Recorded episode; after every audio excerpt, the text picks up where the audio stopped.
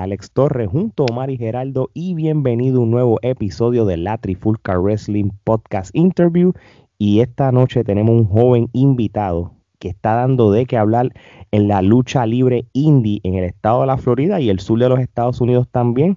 Él es un puertorriqueño que está actualmente radicado en Orlando, Florida. Así que con ustedes le dicen The Prince of Souls o el Hijo de la Muerte, Alex Todd. Vaya. Gracias por aceptar Ah. nuestra invitación. claro, claro, ese es el mejor intro que me han dado. Así que gracias. Ah, no, no, papi, se me- si te lo mereces, claro que hay que darte el intro que te mereces, seguro que sí. No, no, y como decimos, gracias por la invitación, te lo estábamos diciendo también fuera de las cámaras, así que, bueno, para no perder el tiempo, Omar, como siempre, empieza con la primera. Bueno, cuéntanos, Alex, ¿cómo nació tu interés por la lucha libre? Pues yo, déjame ver si subí Pato Nuevo un día en Puerto Rico cuando era bien joven. Todos los Mm. weekends, bueno, no todos los weekends, cada segundo weekend de la semana. Mi papá, mi papá me buscaba, entonces él me dejaba en la casa mientras él iba a trabajar. Sí, Y yo me pasaba viendo IWA. eh, cuando con Shane, TNT, cuando ese era el personaje principal de Sabio, Ricky Bandera. Y yo me acuerdo que yo siempre pensé, mano, me encantaría un día a lo mejor ir a un show o yo no sabía, yo no sabía la mayoría de los sitios donde yo corrían shows, pero después como que me perdí, porque uno se pierde, tú sabes, uno sigue creciendo, uno le cambian los intereses. ujú. Y un amigo de New Jersey bajó para Puerto Rico y me dijo, mira, mano, tengo estos DVDs de lucha libre, vamos a verlo. Y yo, dale, dale, no sé mucho, pero vamos a ver. Y era eh, del 2000, bueno, el 2006 cuando Vengeance, cuando DX volvió por primera vez, eh, ECW One Night Stand, cuando Rob Van Damme ganó el título. Uh, cómo olvidar. Te llevaron caviar. Sí, entonces, acho, me pegué y eso era ver lucha todos los días. Y entonces, eso fue lo que, tú sabes que uno siempre lo ve y uno siempre dice, mano, eso estaría bueno hacerlo un día. Eso fue lo que, lo que me empezó el interés a mí. Muy bien, interesante, Gerardo. Mencionaste la IWA en- prácticamente en la época de oro de, de la IWA y mencionaste la WWE para el 2006. So, este, en esas dos etapas de lucha libre que consumiste, ¿de qué luchadores te volviste fanático? Eh, pues Shane the Glamour Boy, ya tú sabes que no, no es puertorriqueño, pero se cultivó allá, así que lo- uno de nosotros, él, él a mí me atrayó mucho con el personaje, con el pelo rubio. Eh, Ricky Banderas también. Claro que ellos eran dos monstruos en ese tiempo. Y TNT por la pintura, Huracán Castillo Jr. por, por el nombre, porque yo dije, diablo, qué nombre tan brutal tiene el tipo. Es verdad, es verdad. Y lo más brutal es que el tipo cuando salía a pelear era Era. pelear, no importaba quién fuera. Sí, mano, yo me acuerdo, esto fue muy reciente, pero- no tan reciente, pero él peleó con Black Pain en, en la Pepín. Uh, Dios. Dios mío, tremenda lucha. no, no, Porque se- sí, se que ellos rompieron el coliseo. Castillo cuando salía a luchar, no importaba con quién fuera ese hombre, él tuvo buenas luchas con Rico Suave también, muchas, y con Miguel Pérez Mm. también. Y no Mm. importaba si era en pareja o era individual, cuando ese señor sa- salía con la campana y era un tipo que era entretener al fanático y a, y a desbaratar al oponente. Sí, entonces para la WWE, eh, yo creo Kurt Angle por, por los suplexes alemanes que él hacía. eh, claro, Carlito, que es de nosotros. Eh, Shelton Benjamin y DX, claro. Eso, para ese tiempo, esos eran los que, los que me, tú sabes, me prendieron el, la interés y eso. Tú sabes que cuando, cuando Carlito hizo el debut en SmackDown para aquel tiempo, no me acuerdo si fue 2004, 2005, por ahí, este, yo me acuerdo que nosotros, yo viví en San Juan con, sí, y ellos dos que son mis hermanos, pero también son mis vecinos allá en Puerto Rico. Nosotros no teníamos el canal de, de donde daban SmackDown, creo que era UPN. Y yo me acuerdo que yo me tenía que meter en prwrestling.com A leer por la mañana qué pasó. cuando yo vi el spoiler yo rápido, yo rápido llamé a, a, mi abuela que vivía en Orlando y le decía, este programa lo van a transmitir este fin de semana. Yo necesito que tú me grabes ese episodio y me lo envíes por correo. Para verlo ah, acá. Porque sí, porque yo, yo, me acuerdo que estaba en la universidad cuando yo vi el, yo, yo me veía bien geek estaba en un centro de computadora, todo el mundo estudiando, me meto en ahí y cuando veo los resultados, yo empecé a gritar y todo el mundo me mira y dice, diablo, ¿qué pasó aquí? así, fue el impacto de Carlito. Y, y, esa primera foto de, de, Carlito cuando se ve en WWE eh, con mm. el afro y el, la ropa, el personaje nuevo, y era algo totalmente diferente a lo que era Carly. Y eso yo creo que fue lo más que cautivó al boricua, porque era como que, wow, este es Carly, pero no se parece en nada a Carly. mismo, ¿eh? Oye, Ale, y, tú que nos, estás contando lo, que empezaste a ver en DVD o en la televisión, eso, tú en tu juventud, ¿llegaste entonces por fin a ir a alguna cartelera, sea WWE Live o, de la IWA o de cualquier otro? Pues, pues cuando WWE bajó para acá, eh, para uno de los house shows ahí en, el Chole. Yo, yo fui que, pusieron a Rey Misterio contra Carlito, el, el main event. Eh, el main event yo creo que fue Batista, Kane y Undertaker en, en relevo australiano. Eso mm, un buen show. Sí, no, Pues, eh, estuvo bueno, eso estuvo bueno. Eh, esos fueron de los primeros eventos que tuvo el Choliseo después del pay-per-view. Ajá. después de New Year Revolution entonces yo no fui para una cartelera puertorriqueña hasta que me mudé para allá, para Puerto Rico. Fui para, para WWL Insurrection. Ese fue mi primer show en vivo. El de 450 El primero, el, el 14, el del 2014. Sí, el que era, era 450 contra Roger. No, no, no. Fue 450 BJ. ¿Fue esa la cartelera? Mm. No, que sí, bueno, fue el eh, segundo es Insurrection. Que Insurrection, pues, pues lo repitieron por par de años, pero tiene que ser el segundo, el que estaba, sí, porque en el primero era Roger contra contra 450, contra 450 y BJ estaba en la lucha por el campeonato de las Américas, pero entonces en el segundo sí tienes razón. Ahí estaba 450 y estaba BJ y eran estaban todos peleando. Que ah, ese, también. Ese fue el de cuando los rabiosos volvieron y y Denny y Noel se volvieron la malicia otra vez. Y, Exacto. Sí, ese, ahora me acuerdo, sí. Esa fue mi, mi primera cartelera que yo vi en vivo allí. Ok, cool, cool. Y, y, y, y, esa, y esas carteras de Insurrection, sea la primera, la segunda, eh, hicieron mucho ruido. Así que, mm. la, la WWL sin duda alguna marcó otra etapa en la lucha libre puertorriqueña y, y el tiempo que estuvo esa empresa estuvo dando buenas, buenas carteleras y buenas luchas. Mira, mm. entonces, luego de que pasas esta etapa, tú como fanático, ¿cuándo entonces tú decides como tal pertenecer a la industria de la lucha libre y entonces por qué decidiste tomar esa decisión? Pues ya cuando estaba en la escuela superior ya yo estaba hablando con los panas que le gustaban la lucha libre porque para, esa, para ese tiempo en tu vida y tu edad, eh, uno se tú sabes que uno se burlan de ti por lo que te gusta y tú, bueno, eso es lo que me gusta, a mí que me importa. Pero yo estaba... ¿Te gusta ver hombres en calzoncillos peleando, lo, que le dicen a todo el mundo? Exacto. Y, y vienen, y ya yo estaba planeando, solo que uno no sabe cómo empezar, porque uno piensa, oh, a lo mejor un tal luchador tiene que, que entrenarte, o yo no sabía que las escuelas existían. Yo vine y me mudé por Orlando en el 2012 después de graduarme y empecé a ir para los shows de NXT aquí en Full Sail. Entonces, yo empecé a hablar con, la gente que estaba por ahí y alguien me dijo, ah, tú sabes que hay esta escuela. Y yo, ah, eh, uno tiene que ir a una escuela, ah, ok.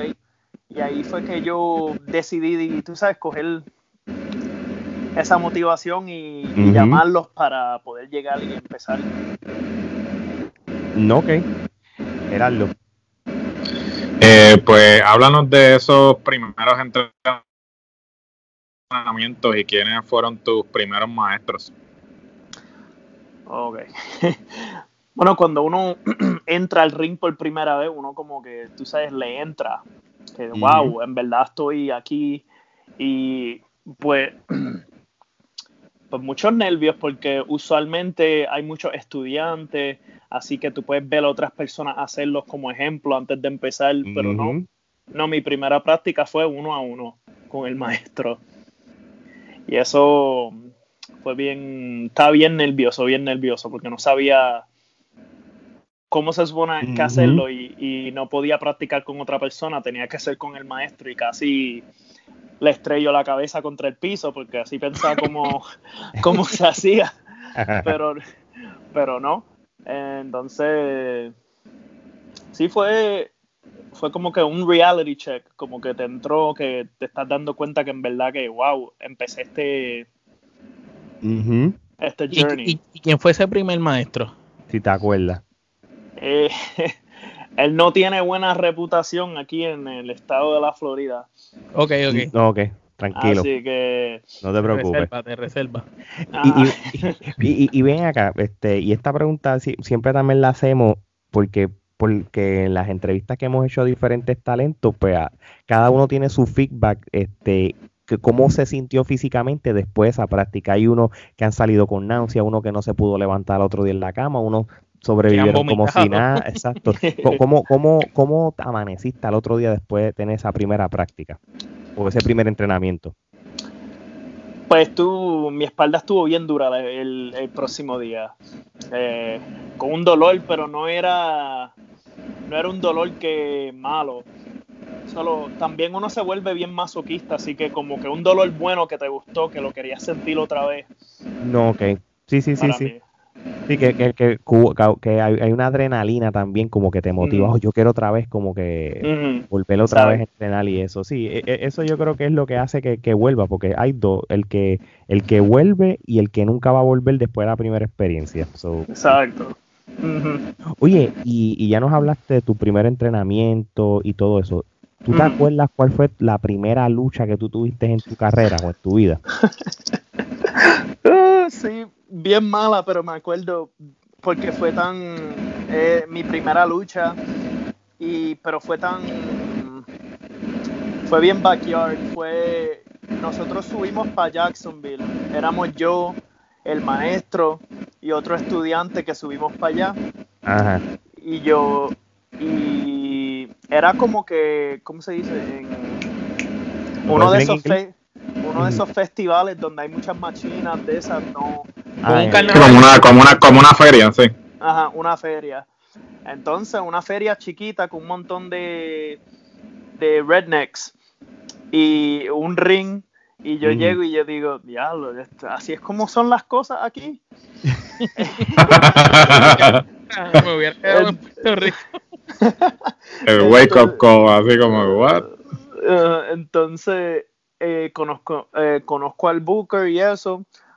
Yo solo fui para, para dar cara, pero de momento no llegó el oponente de uno de los tipos, así que me pusieron a mí y al otro estudiante a luchar en parejas contra este tipo bien grande que luchó en WCW hace tiempo. No fue un nombre, pero súper grande. El tipo se llamaba Super Destroyer. Sí. Ok. entonces era un handicap match contra él. Y era, me acuerdo de la mayoría de la lucha porque el tipo que era promotor también es árbitro y él lo que hacía era que él a propósito se daba para arriba al frente de todos los fanáticos. No, ok. Así que él viene y coge el micrófono y trata de cambiar la lucha entera al principio. Ah, tú eres tan grande porque tú no luchas con estos dos a la vez. Y yo lo miro a él como que, mm, eso no fue lo, eso no fue lo que arreglamos. No.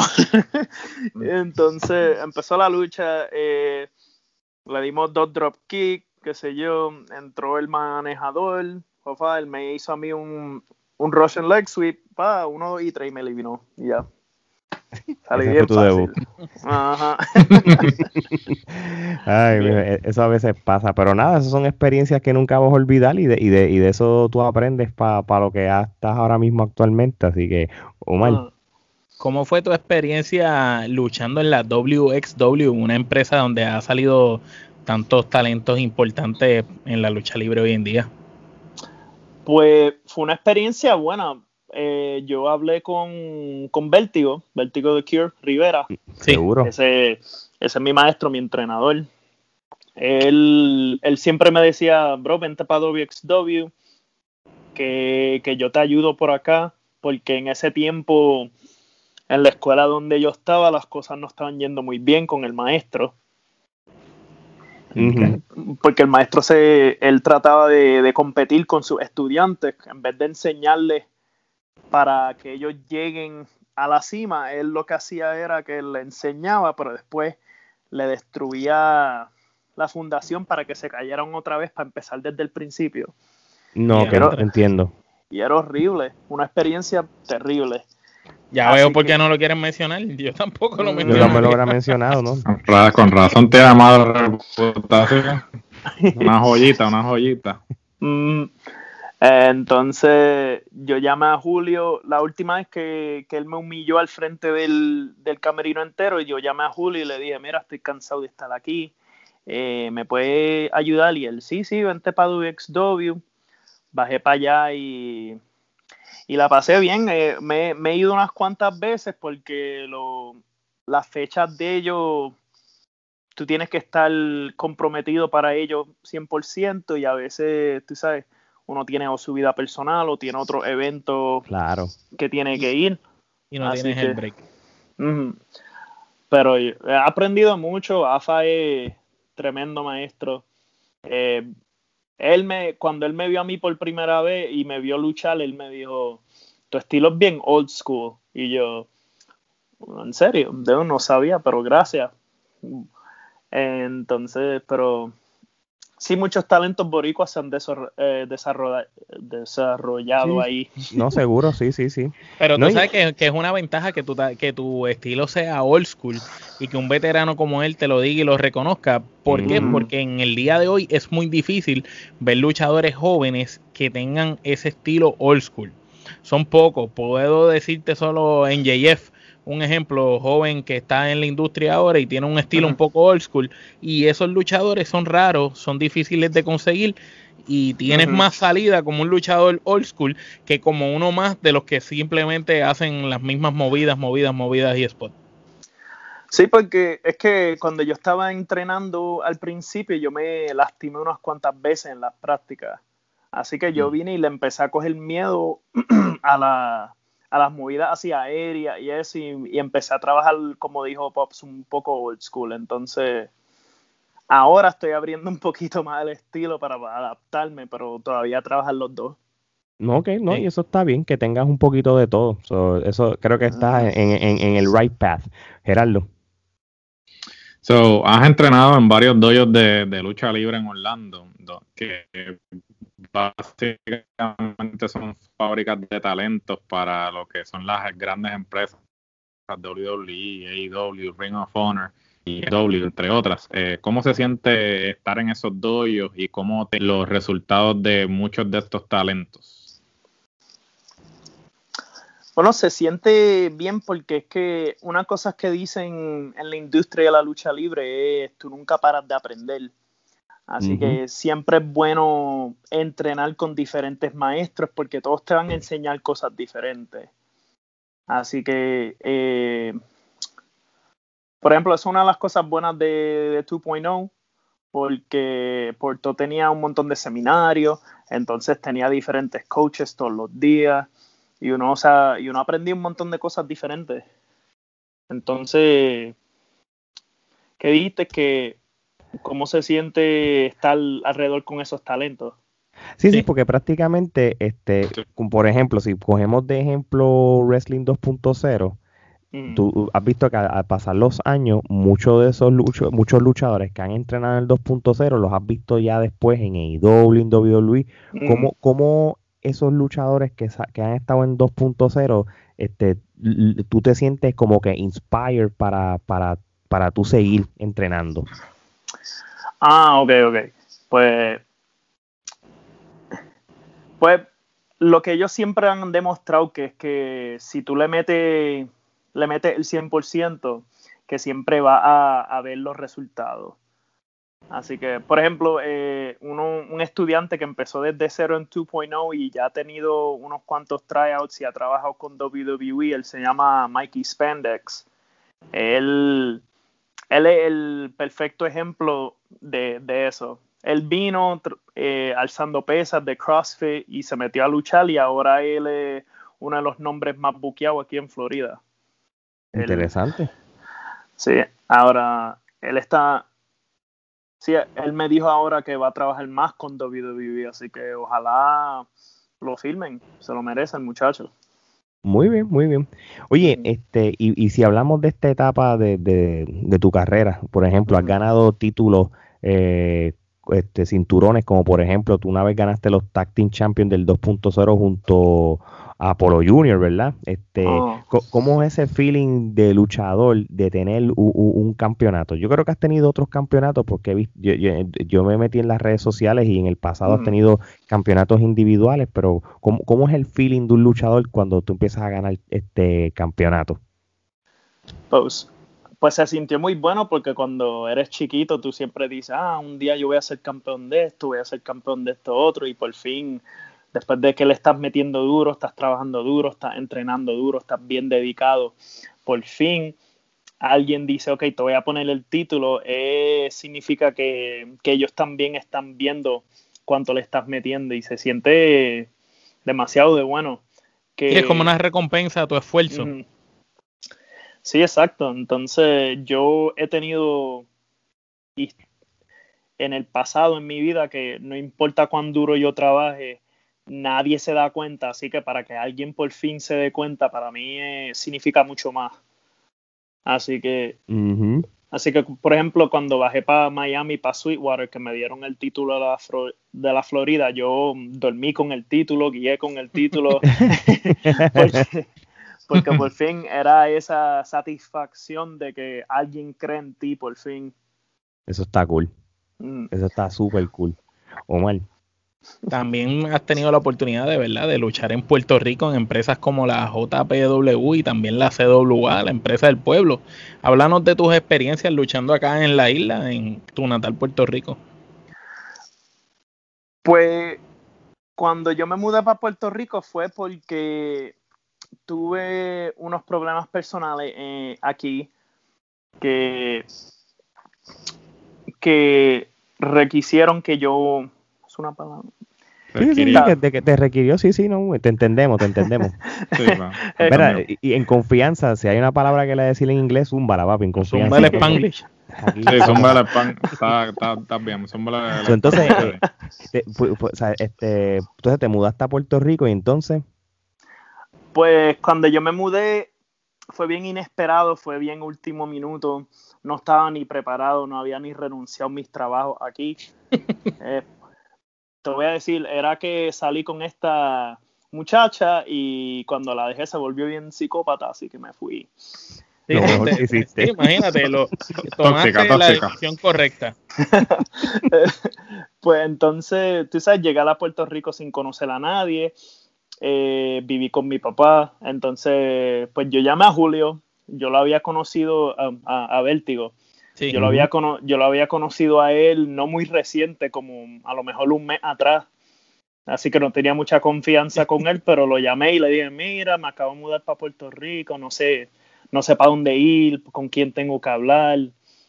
Y él me dijo, ah, llama a, o busca a Sinister's Wrestling School en Cagua, que ese era el dojo antes de Shane, antes de que él se fuera a la isla y los llamé y mi papá habló con ellos y me encontré con ellos y ese era Siniestro, Lord Siniestro, el manejador de Legio. Y Julian Jamrock, que fue uno de los maestros, eh, y me encontré entonces cuando llegué era, los estudiantes éramos yo, el atleta Manu, antes de que él se convirtiera en eso, eh, y otros estudiantes que ya ya se han quitado de la lucha libre. Ok. Ok. Y entonces era tremendo, era, a mí me encantó porque era diferente, pero a la misma vez ellos trabajan el estilo americano, así que ya yo sabía cómo hacer eso. Eh, y a mí me dieron ahí bien duro.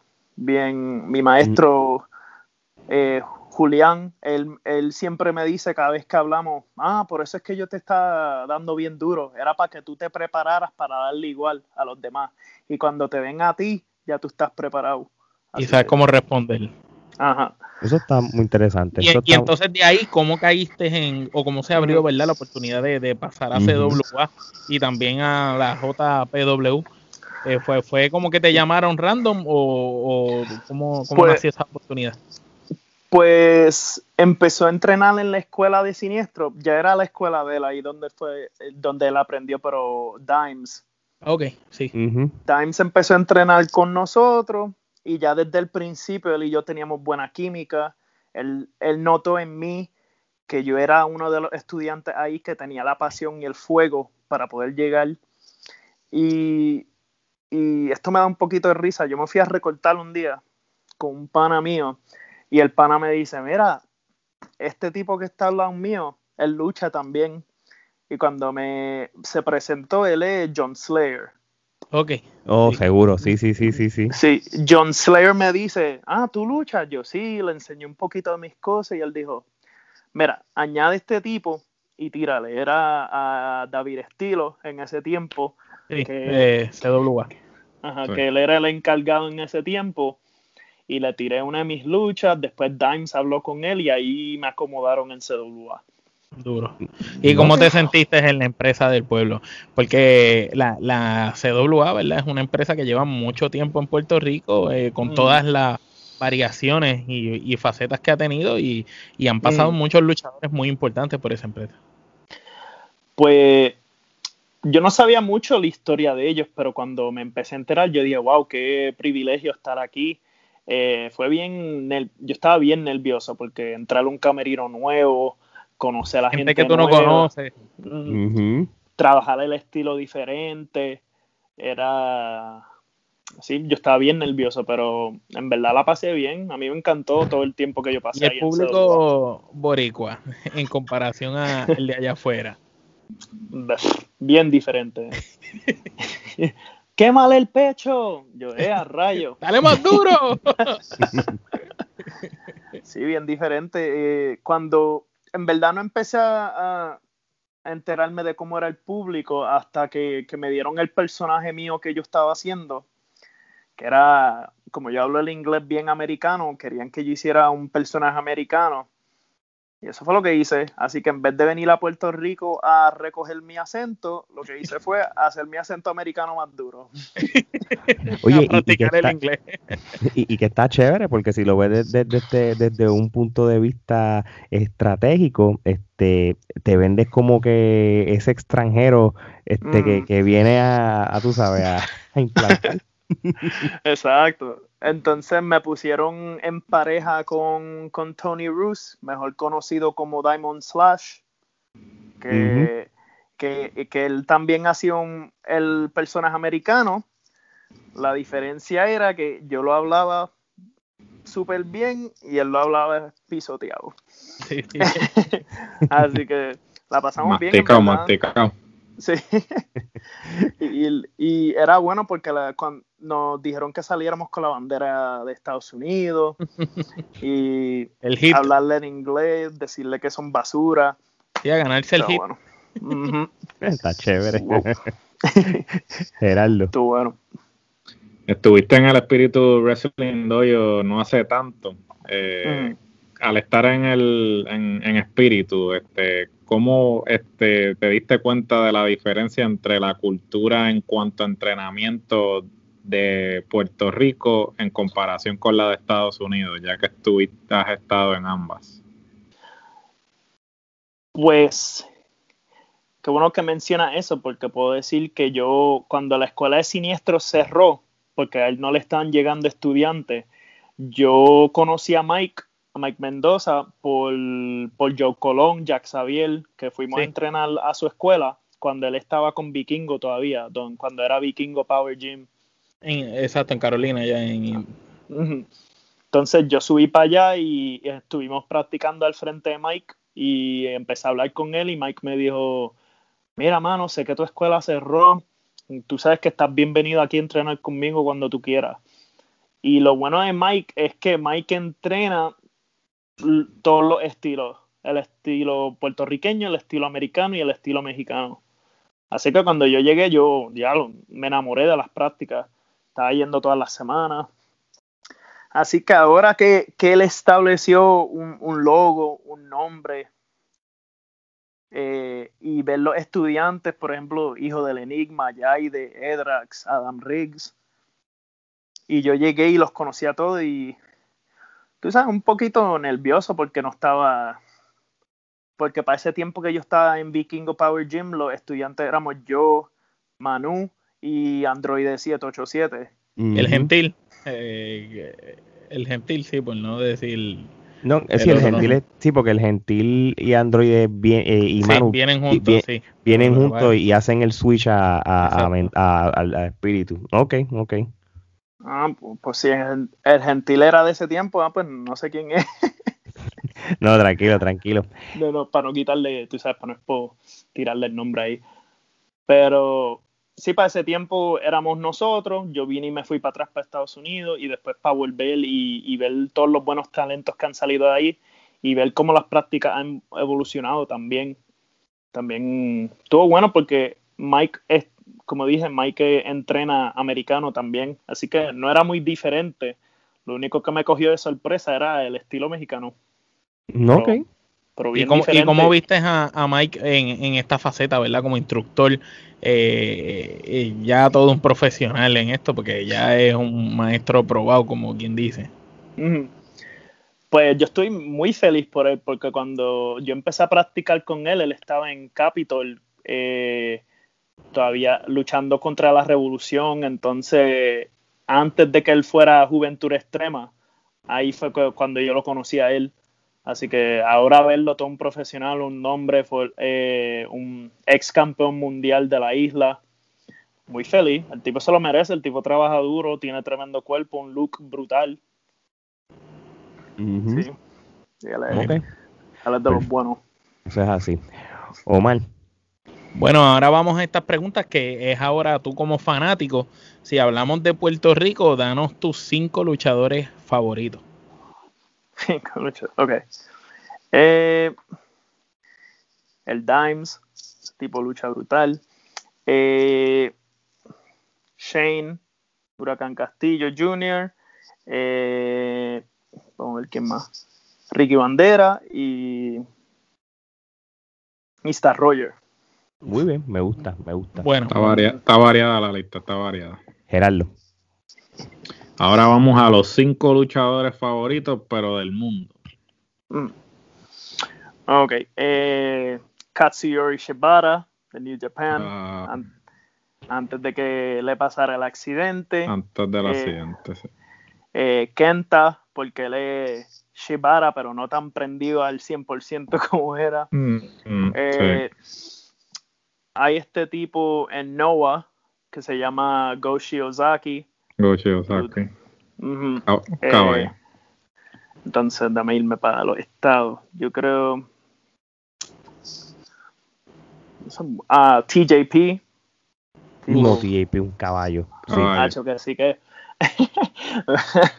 Con máscara y sin máscara no importa qué personaje le ponga, siempre va a dar. el talento sale a la luz. Y dame ver.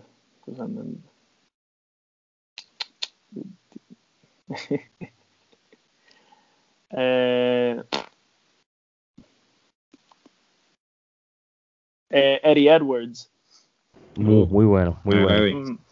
Oye, esa lista está interesante. No todo el mundo nombra este eh, japoneses así uno detrás del otro. Son interesante tu lista. Es para que veas que, que, que, él sí hace su research y, su asignación. y, su asignación y, realmente pues no, no se centraliza solamente en ver una sola empresa, WWE o AEW. hay un mundo de lucha libre que uno puede apreciar y todo, tú sabes. Que, eh, a mí yo soy bien fan de Kenta, tú sabes, y, y, y, cuando lo mencionó, pues como que, ah, cool, es de los buenos. Mm. a mí me gusta Ibuchi y, y Misawa. Ah, leyenda. Hay muchos más que yo pude haber hecho mis cinco todos japoneses, pero quería tirar al americano ahí también. Sí, bueno, no, es, que, es perfecto, pero que Gerardo trae el comentario a colación porque eres de las pocas personas, eh, en especial jóvenes, que tengan tanto conocimiento con luchadores de Japón. Sí, es que esa, esa es mi meta, así que llegar a Japón me encantaría. No, no importa cuál compañía sea, mientras llegue lo más que me importa a mí. Eso es así. Después que pise suelo japonés, olvídate de eso. Exacto. Eso se va a dar. Oye, hablando de sueños y eso, este, Alex, este, ¿cuál sería un dream match que tú quisieras tener, este, en, algún momento de tu vida? Y si tienes más de uno, lo puedes decir en confianza. Ok. Hay un tipo en la Florida aquí que yo sé que Alex debe conocer. Él es el The Cuban Heist of the Century, Romeo Quevedo. Sí, sí. Sí, sí. el, me, encantaría un día. TJP también sería. Entonces, en Japón hay, hay mucho. Está Daisuke Harada, que es de Noah. Eh, Seiki Yoshioka, que es mi nuevo luchador para ver porque él hace tantas cosas buenas. Entonces, en New Japan me encantaría solo una con Kenta para, para que me duela el cuerpo después. para que no te puedas levantar. Para, que te ponga, para que te ponga a dormir. Exacto. Eh, también porque yo hablé con, con Ricky Marvin y Ricky dijo que nosotros entrevistamos tremendo tremendo tipo y también en Noah hizo una gran carrera saludos a Ricky Sí, mano. Eh, hice el seminario con él recientemente y, él me puso a hacer cosas que yo nunca he hecho. Por ejemplo, todo el mundo aprende las rodadas en su primera práctica. Él me puso a hacer rodadas que yo ni sabía hacer. Así que el tipo sabe. Y ah, es, una enciclopedia viviente. Eh, no todo el mundo sabe lo grande que es ese tipo como luchador. Así mismo es, así mismo es. Sí, yo le pregunté, mira, y, y cuando Kenta te batió la cabeza, él me dijo, mano, y él me noqueó y después tuve que terminar la lucha. Inconsciente y si no se acuerda. Mm. no, no, no, sabía dónde estaba. Probablemente hay un concussion y no lo sabe. Exacto. Entonces, en PR, el Dimes me da una lucha. Así que sí, está pendiente, está pendiente. Los, otros, días, los otros días le ganó al Australian Suicide. Fue una buena lucha en la CWA. Creo que fue en el Showdown, ¿verdad? Sí. sí. Oye, ¿tú sabes con quién tú puedes pelear? Y, y, y fíjate, y, y, digo, este soy yo hablando ahí, ni que, ni que yo decidieras tus Dream Matches, pero tú, tú darías una buena lucha contra Mark Davison y lo tienes allí en el 2.0. Sería ah. Él y yo nunca hemos estado en el, y con Justin Dynamite. Ah, mis luchas con Justin en PR, una de mis favoritas. O que se has luchado con él entonces, sí, sí, sí. Sí, pero yo quiero a Justin Dynamite ahora. El de ahora. el de ahora. Mira, es pues- mejor Justin Dynamite, eh, Mark Davidson, tú y una escalera. Ya. Triple amenaza. Por una mesita por el lado para eso, para, eso de, que. Y por, por una silla. Y si debajo del ring hay un alambre púa, ponlo ahí también. Apunten buques. Apunten. O PRW allá afuera también. Le estamos haciendo el booking. Le estamos haciendo el booking. también, cualquiera de ellos, el, primero que pique. que aparezca. Vamos allá. Gerardo. Entonces. Ah, de seguro, digo, continúa. Ah, sí. Solo no, no, no, no, papi, es tuyo. Tuve una lucha de práctica con, con Hijo del Enigma, así que quisiera una al frente de un público al frente de unas cámaras. Muchacho le mete. Oye, eh, el enigma no escucha. es un hot ticket, este sí, sí, él escucha y, Sí, e, ese, ese el enigma es de estos muchachos que empezó desde cero y poco a poco absorbiendo, aprendiendo, buscando la carretera él mismo y poco a poco sigue subiendo y está llegando lejos y eso se lo merece porque ha trabajado duro desde abajo. Eso es y sin ayuda, ese, ese no, no, es que pueden decir que ese es hijo de alguien o, le dieron el la batuta. Ese es, el es el hijo del enigma, tiene. de verdad, de verdad es el hijo del enigma. eh, Gerardo. Bueno, ahora vamos a una sección que se llama el toma y dame. Pues esta sección consiste en que yo te voy a decir un nombre y tú me dices la primera palabra o frase que te venga a la mente sobre esa eh, persona o empresa. Mm. Comenzamos. Raven. Ah, la mejor, la mejor luchadora. Muy bien. Baronesa Wolf. Ah, eh, trabaja súper duro, muchacha le mete. Ahora va a ser madre, imagínate eso. Así mismo es, felicidades, de verdad, a Baronesa. Muchas felicidades. El World Wrestling Network. Ah, eh, oportunidad. Mm. Dimitri Action Jackson. Ah. no, no lo voy a. Eh, boricua, el muchacho. Así que habla español, tremendo ser humano. Apolo Junior.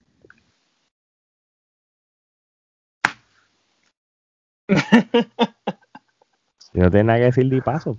No, paso. Eh, sí, te dije, te, te, te, se me olvidó decirte que puedes pasar si no tienes nada que decir. No, no obligado. Sí, no es obligado, no te sientas obligado. Este, siguiente, Amber Nova. Ah, eh, talento desperdiciado. Ángel Fashion. Ah, Angelito, el duro. El, ah, casi luchamos, pero no pasó. Bueno, pues eso puede pasar, no te preocupes. Eso, puede suceder. Vértigo. Ah, mi papá, mi maestro, el, que me ha bateado, me ha bateado la espalda miles de veces. Mike Mendoza. Ah, inspiración. Justin Dynamite. Ah, el futuro, mejor el presente, que se merece todas las oportunidades que le están llegando. Tremendo amigo también. Mr. 450, actualmente conocido como Mecha Wolf.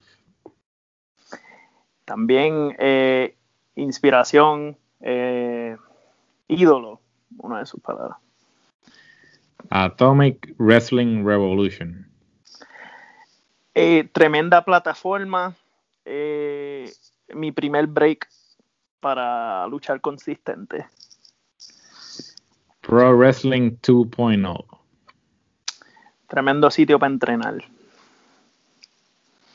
Y para culminar, Alex Todd. Eh, puertorriqueño de pura cepa, nacido en la isla con nombre americano. Tremendo. está bueno, eso está bueno. Está como Rey Brown. Está, bueno para el título. Ah, eh, Alex Todd, el puertorriqueño con nombre americano. En la entrevista. Ahí con Roy Brown en eso. Puertorriqueños con nombre americano. O mal. Bueno, mira, Alex, sabemos que eres muy joven todavía, que tú tienes un futuro brillante por delante y esperemos que sigas cumpliendo todas tus metas y tus sueños. Pero cuando tu carrera culmine, ¿cuál tú quieres que sea el legado que tú dejes? ¿Cómo tú quieres ser recordado? Eh, quiero ser recordado como alguien que siempre quiso ayudar a los demás. Siempre tenía la puerta para ayudar a quien sea. También alguien que pudo hacer un nombre en una, en una empresa grande, no importa cuál sea, eh, y que viajó mucho y le caía bien a todo el mundo, ojalá. Ah, muy bien, muy bien. Mira, ¿cuáles son tus metas a corto y a largo plazo? Mm, a corto ahora mismo me encantaría luchar en Puerto Rico otra vez. He estado, hablando con, con Dimes y con Joe Colón para ver si puedo bajar a la CWA. Así que me encantaría trabajar para ellos otra vez. Ahora mismo tengo una situación familiar en Puerto Rico que me va a requerir viajar mucho a Puerto Rico, así que no estuviese malo, tú sabes, coordinar con que ellos. Que cayera, Que por ahí. cayera acá. Oye, y, coordinar. y si cayera, ¿qué, ¿qué luchitas te gustaría que ocurrieran en ese transcurso que tú estés ahí, verdad? Ya que, ya que lo dijiste tú mismo. Pues, pues Luis Forza me dé una lucha. Ajá. Forza es amigo de nosotros también, Eh, Forza. Forza, saludos. acá, saludo a Forza que recientemente tuvo un cambio de físico este Ujú. Y contrajo Nupia también, tú sabes. también, también felicidades al hombre. Eh, Forza, eh, Bull Anthony, que él y yo luchamos mucho antes cuando yo vivía en la isla, pero ahora eh, los dos hemos mejorado mucho. Claro, el Dimes, que me debe, que él, que él me lo dice siempre, "Oh, sé que te debo una lucha, mano. Y yo, sí, sí, yo sé, yo aquí esperando todavía. Eh, Edrax, Uh. Adam Riggs, hijo del Enigma, bueno, hay, hay- la Y Rodrigo, si el cubano quiere luchar contigo, lucha con Rodrigo también. también, con Muy quien bien. sea. Es Muy que bien. pude entrenar con, con Adam Riggs y con Edrax, hijo del Enigma, cuando fui para la escuela recientemente. Ah, sí. Así que me encantaría trabajar con ellos. Y dame ver quién. Sí, pues Más. quiere decir que a ti te gusta la competencia. Algo viste que te llamó la atención. Sí, así que así es como me, me entrenó Vértigo. Que la competencia, que a mí me encanta la competencia. Eh, entonces yo sé que, ah, como Manu y yo entren, fuimos de una escuela para otra escuela, me encantaría luchar con él ahora. Ok, perfecto. Ay, y para no poder levantarme al otro día con Shane Bradley. Sí, adiós. que se- Sí, mano, el Strong Style me encanta, así que Vamos a ver, vamos a ver, esperemos que todas esas este, se den, esperemos poderlas ver próximamente. Geraldo, Oye, eh, ¿qué consejo le das a todo aquel que desea ser luchador pero le tiene miedo al fracaso? Pues mis consejos son de experiencia personal porque cuando uno empieza, uno tiene que entrar con la mentalidad de a lo mejor no, no te va a llegar tan rápido. Por ejemplo, yo le tenía miedo caer contra el piso, caer contra la lona. Es un miedo tremendo porque tu cuerpo no está acostumbrado a hacer eso. Y para poder, y para poder romper el cuerpo de eso es un proceso. Y también que se preparen porque va a haber gente que no va a querer que tú ganes. Así que que se preparen para que lo critiquen mal, para que lo critiquen bien, para que lo maltraten. A lo mejor, un, por ejemplo, como, como me pasó a mí, a lo mejor el, mael- el maestro te, te va a tratar de torturar, de maltratar para sacarte de la escuela, pero tú sigue yendo, sigue yendo. no te quites. Ajá, no te quites. Va a doler, porque duele. Cuando yo bajé a Puerto Rico y me dijeron, ¿tú das chop? Yo dije, no. Ah, pues ahora vas a aprender. Y yo, yo dije, ah, pues bien. No, definitivo. Entonces, han pasado tanta gente por las escuelas que se han quitado por eso mismo, porque a lo mejor el maestro no enseñó, no, le- no les dijo la verdad desde el principio, o no los trató bien. Por ejemplo, cada vez que, que Vertigo entrena, él siempre saca tiempo para decirle a todo el mundo lo que hizo bien y hacerlos sentir que, que la puerta está abierta para que ellos vuelvan. Para que. Así que ese sería mis consejos. Muy bien. Oye, este, a- ¿cuál- ¿cuáles son los próximos eventos que tú vas a participar el, el- la- lo que Lucha Libre se refiere? Me imagino que son aquí en Central Florida este, o algún otro estado. Este, la- eh, los micrófonos son tuyos para que, no, para que des la promoción. Ok, pues este 6 de marzo voy a subir para Carolina del Norte por primera vez. Brutal. Así que voy contra el campeón de fuego rápido en Atomic por primera vez también. Así que va a ser buena lucha. La semana después voy de vacaciones para Puerto Rico. Pero ya como les dije a los muchachos, que si CWA está corriendo, me encantaría pasar por ahí, aunque sea saludar a todos los panas. Y si cae una lucha, pues no, no te molesta. Claro que no. Tú, siempre, como dicen, los luchadores siempre llevan su equipo. Sí, yo siempre voy preparado.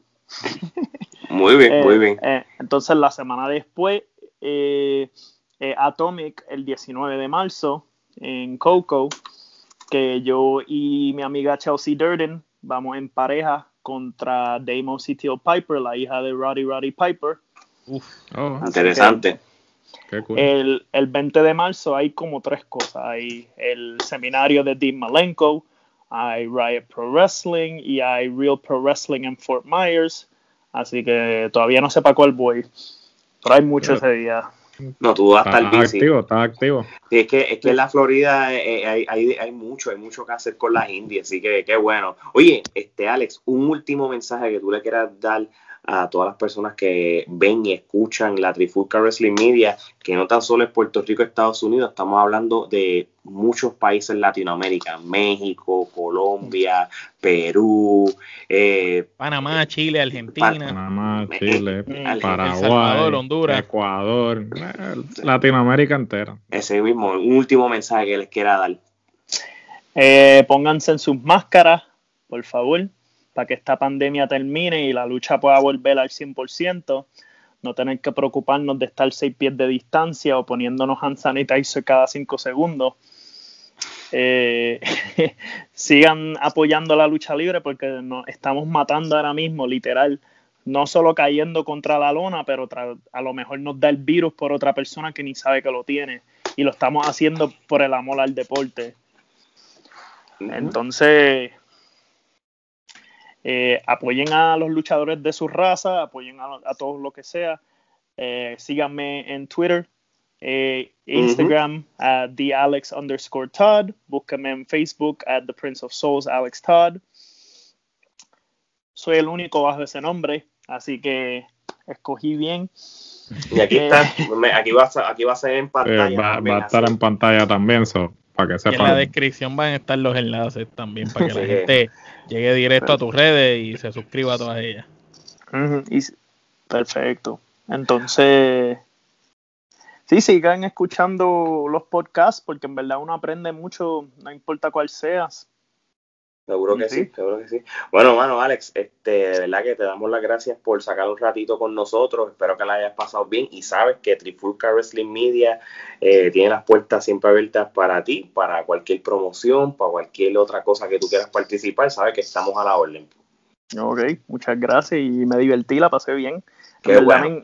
que se repita. Cuando, cada vez que tenga un logro o algo, vamos a estar pendientes y te vamos a estar molestando para que nos sigas contando cómo te va en tu carrera, hasta que nos digas en una de esas entrevistas que estás en Japón eh, peleando por allá. Así que esa es la meta. De Florida para el Tokio Hacho, me encantaría. Seguro que sí. bueno, muchachos, esto es todo por esta noche. So, de parte de Alex, Geraldo, Omar y Alex Top, esto es hasta la próxima.